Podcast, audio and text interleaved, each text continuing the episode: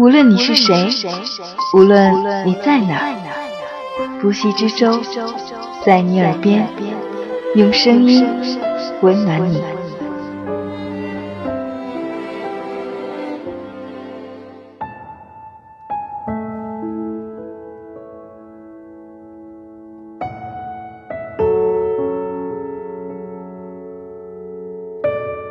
欢迎收听由喜马拉雅独家播出的。在你耳边，我是不息之舟。今天我们要同大家分享的文章来自一直特立独行的猫。除了生死，都是小事。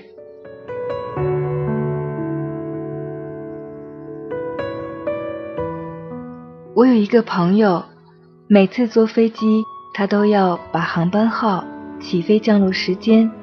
家里还有多少钱？谁欠自己钱？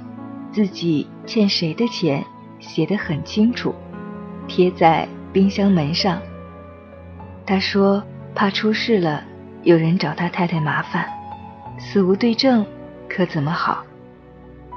我笑他有病，一度还自己琢磨，这执行难度有点大啊，天天算啊算的。今天。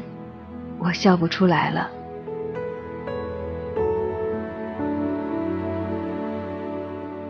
十年前，我高三，住校生，每周末回家一次。某个周日临回学校的时候，我在家门口一边穿鞋一边背书包，回头跟我爸说：“下周回来我要在家吃火锅，买个锅啊，在家吃啊。”我爸说：“没问题。”一周后回来，我妈说我爸去干活了，周末不在家里。但奇怪的是，我妈也老是急急忙忙的进进出出。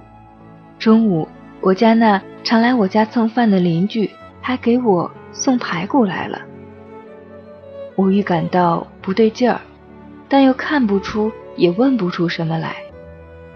再接下去的一星期，我愈发感觉不对，打匿名电话给我妈单位也没套出话来，中间偷偷跑回家里，家里也毫无异样，一直到舅舅在某天上课的时候来学校说：“你爸出了点事，在医院里，带你去看一下。”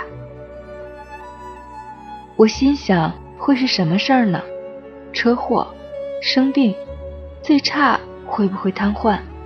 可是那时候还特别心宽的想，就算是瘫痪，我也会养我爸爸一辈子，所以我不害怕。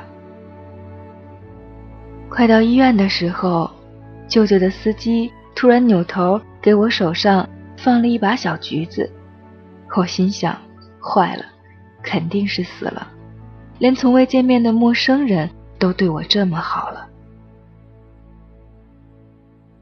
果不其然，医院里的长廊里站满了我认识的大人们，他们都在等我，等高三的女儿来见最后一面。据说我家人还问医生：“孩子上高三，这要让孩子来吗？”医生说：“来吧。”于是他们就把我叫来了。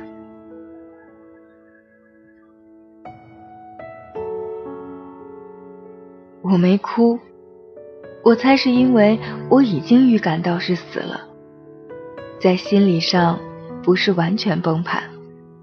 两个星期，从吃火锅到遗体，与其说我坚强勇敢，不如说那一瞬间我心里就被撞了一个洞，这个洞是永久性的损伤，它让我变得暴躁。易怒、抑郁、悲观，甚至有时候想自残和自杀。也是这个洞，让我瞬间性格发生了巨变，从乖巧的乖乖女，变得充满混不吝的野蛮与不屑。肇事司机是个很穷的人，撞了人只能赔很少的钱。当时我杀了他的心都有了。我还想杀了他的孩子。可是现在，我不知道他过得好不好。就算他们全家都活得好好的，心里会不会背上命债？这一辈子会不会活得无忧无虑？而我，被一场车祸改变了之后所有的生活和命运，包括爱谁谁的三观和性格。我现在特别惜命，有点小病就往医院跑，感个冒都要做 B 超，身体不适就怀疑自己有大病，每年体检都心惊胆战。疑神疑鬼。雾霾一下，我买了两千多个挺贵的进口口罩。我觉得我是被吓着了。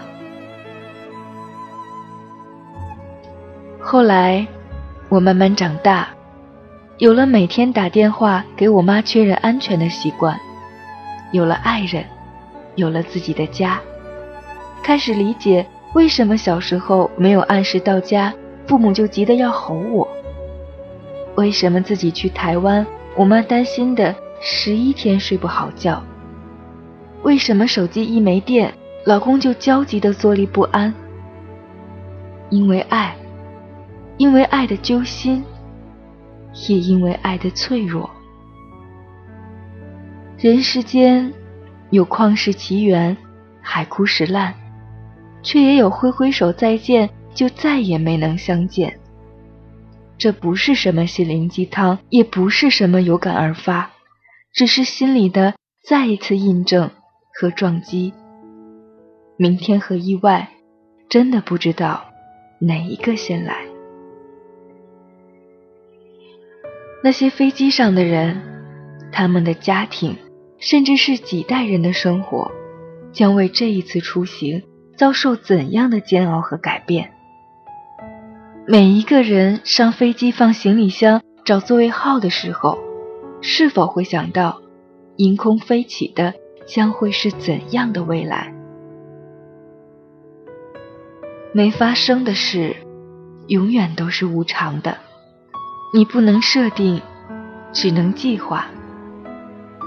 好好爱身边的人，别再对逼叨叨、说教不停的父母喊停，别再跟身边。爱你的那个他，因为小事而吵架。人世间每一次相遇都是久别重逢，而每一次分开，可能今生再也不相见。除了生死，其他的都是小事。未来充满着无数可能，我们永远无法知道下一秒会发生什么。唯一能做的。就是珍惜眼前人，为生命祈福。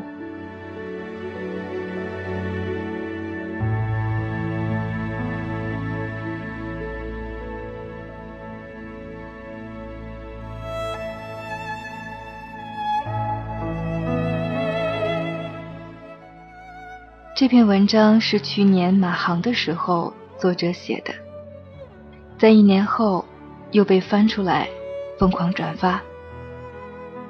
八月十三号早晨，打开手机，发现很多朋友发消息问我还活着吗？平安吗？刷新了下朋友圈，才得知发生了那么大的事儿，而且在离我那么近的地方，再一次让人感叹生命的无常和脆弱。有些话。删了录，录了删，因为突然觉得说什么都是多余的。说什么，事情都已经发生了，该破碎的也已经破碎了。希望一切都会好起来，也希望我们真正能够做到珍惜眼前人。感谢一直特立独行的猫的这篇文字。也感谢你的用心聆听，我是不息之舟，我们下期再见。